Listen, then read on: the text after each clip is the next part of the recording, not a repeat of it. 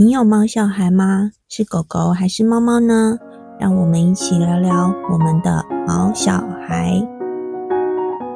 我是一姐，灵性很强的猫奴，欢迎收听一姐与毛孩的那些事。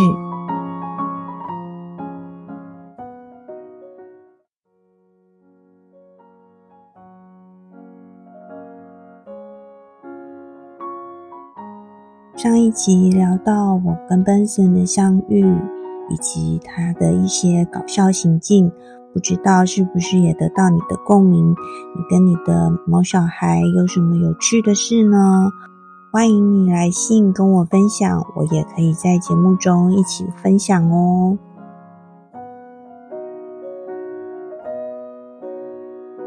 当时真的把 Benson 当儿子养。饭饭一定要等我下指令才能吃，不能没有规矩。饭饭放好之后，他会乖乖地坐在饭饭前面，等到我说开动，他才会吃。零食也很少，只有正餐。而且他从不挑食，每次干干都是会换一个牌子，因为当时有一家大厂牌的干干出事，害了不少狗狗，所以我很怕固定吃一个品牌。每次都换，他从来都不会挑食。每隔几年，我就会帮他做一次基本的健检。他很喜欢跟我出门，坐摩托车的时候，他就喜欢吹风；开车的时候，他就喜欢看风景；台风来的时候，他就喜欢坐在窗户边吹风。模样都超可爱的，因为他会靠着墙壁，然后一直磨屁股。他很害怕打雷。每次打雷的时候就瑟瑟发抖，好像所有的狗狗都很怕打雷的样子。它虽然会一直发抖，可是它会看着我的反应，所以我就会装没事，跟它说没事啊。它看我的反应就不会再这么害怕了。宠物跟着我们，真的不会在乎我们是否贫贱富贵，它对我们的爱就是这么的专一和纯粹。本森的生日是四月。所以他十五岁的那一年四月，我也一样带他去做了基本的健检。他每次看到牵绳就知道要出门了，就会蹦蹦跳跳，笑着等我帮他穿好背带。记得他当时体检报告也是没有红字的，但是同一年七月，我要出门剪头发的时候，他一样开心地笑着在门口送我。我看到他右边的牙龈有突出的肉瘤。我马上拿起手机打电话给 Benson 的医生，医生问我是规则的就不用担心，如果是不规则的，像葡萄型的，就赶快带来切片化验。听到这句话，我眼泪就掉下来了，一路哭去剪头发，然后马上回家带他去做切片。在这里建议大家，宠物每年都要打预防针。所以都建议固定医生，当然要找好的、你信任的兽医师。有状况时，医生都会比较好做判断。在 Benson 十岁之后，身上常常就会长出脂肪瘤，其实都很不明显，但因为我每天都会摸它，帮它梳毛，所以它突然长了什么，我都会马上发现。那个时候，医生就说：“这圆圆的也没有一直变大，就不用担心，观察就好。”但是我就知道他的体质是很容易长瘤的，所以我一直都会很注意这个部分。很快的等来了化验报告，鳞状细胞癌长在牙龈上，俗称口腔癌。医生跟我分析了所有的治疗方案，让我选。鳞状细胞癌在狗狗的恶性肿瘤发展速度上排名第二，第一是黑色素瘤，余命是三个月。当时听到的时候，真的是泪如雨下。那三个月是非常煎熬的抗癌日，但 Benson 每天还是开开心心、蹦蹦跳跳的，他都不觉得他生病了。每天去找狗友一起散步，非常的活在当下。这也是我觉得我们要跟宠物学习的地方。动物们都非常的知道活在当下，就是每一个现在。狗友说他真的看不出来生病了，我也每天都夸他。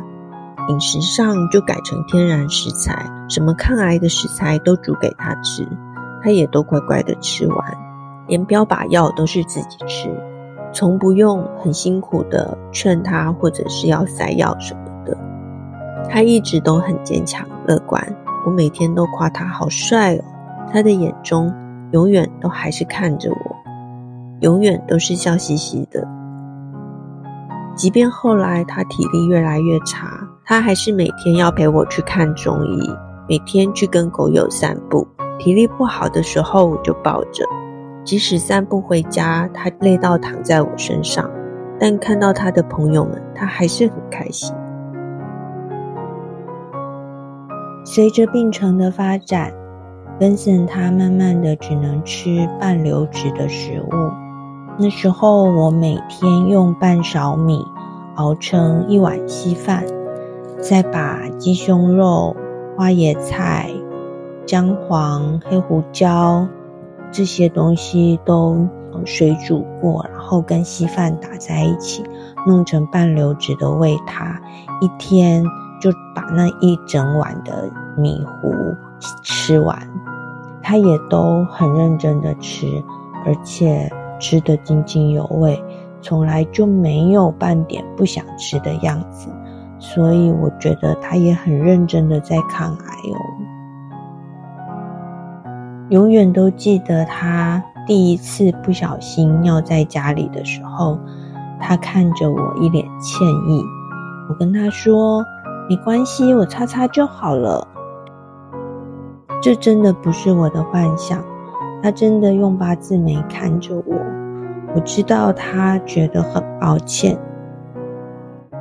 他不小心尿在家里了，在以前教养他的方式是不可以在家里尿尿。突然之间，我觉得我之前真的对他太严格了，他都不舒服，不小心尿了，他还觉得非常的对不起我。还记得那年的中秋节，我还抱着他下楼去中庭看月亮。好像是因为那年的月亮特别的大又亮，就在要上楼的时候，我问他要不要尿尿，我抱他去社区外面尿尿，他把我抱得更紧了，好像告诉我不用再为了带他下楼抱他了。上楼后，他就自己去尿布店尿尿，大部分时间都躺着。我就会放音乐给他听。在最后的这段日子里，常有朋友会问：“真的不要给他安乐吗？”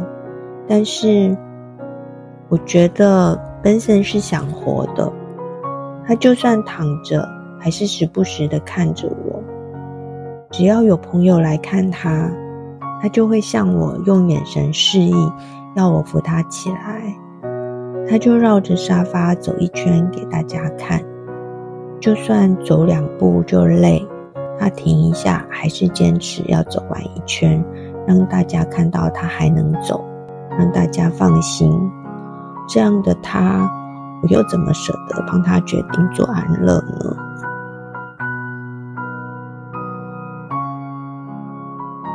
他还看得到的时候，到了晚上，我就会开电视给他看。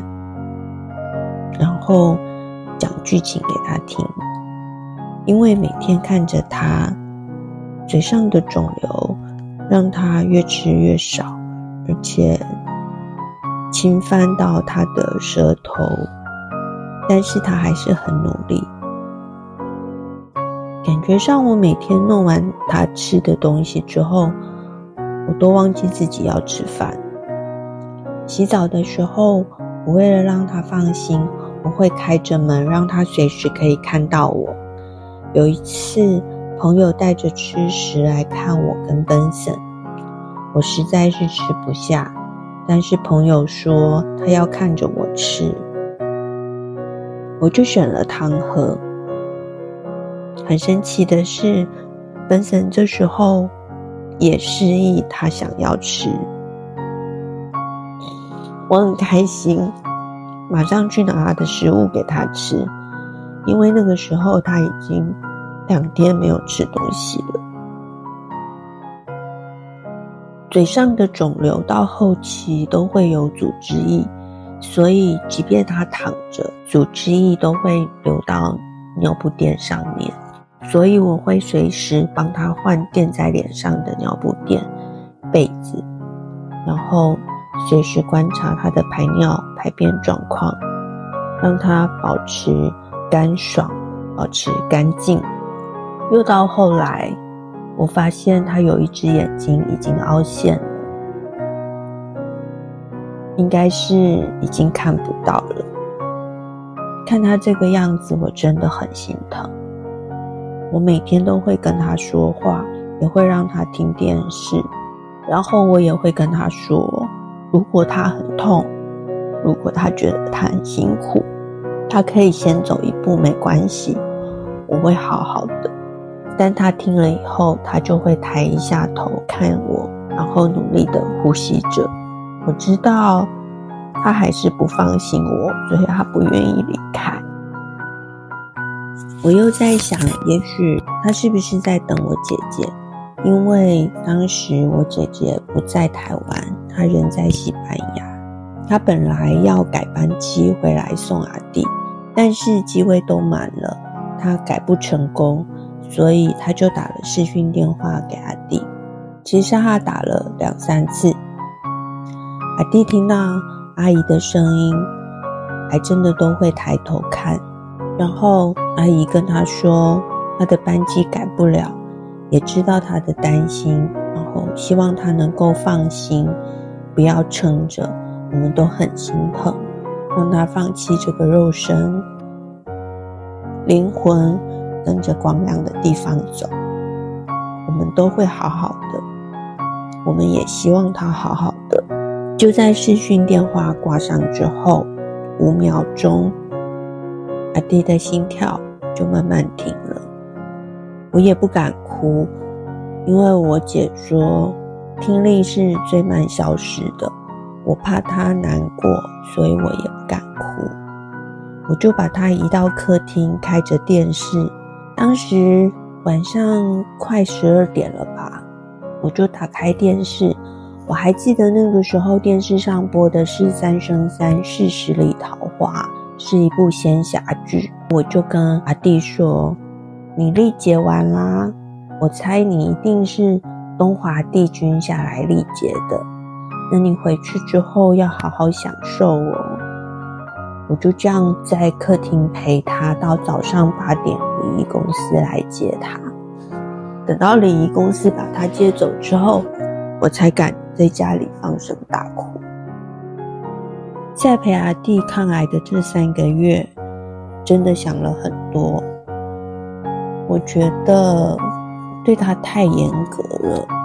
其实狗生也不过就这样短短十几年。只要不要危害到健康，胖一点又如何呢？没有规矩又怎么样呢？他开心就好了。如果我们了解他的行为，或者是了解他要表达什么，他一定不会故意去破坏，故意去惹你不高兴。因为在他的眼中，他只有我们；在他的眼中，我们就是他的所有。我们就是他的一切，所以后来我领养了蒋蒋跟棒棒之后，就没有再对他们这么严格。这也算是本省帮蒋蒋棒棒谋的福利嘛。本省的故事用了两集的节目来分享，其实还有好多好多的细节都没有说到。就怕自己的情绪控制不好。毛小孩对我来说是一个彼此陪伴的朋友，或者是家人，甚至于是小孩。所以了解他们、懂他们，也是一件很重要的功课。你的毛小孩对你来说又是什么样的角色的存在呢？欢迎你来信跟我分享哦。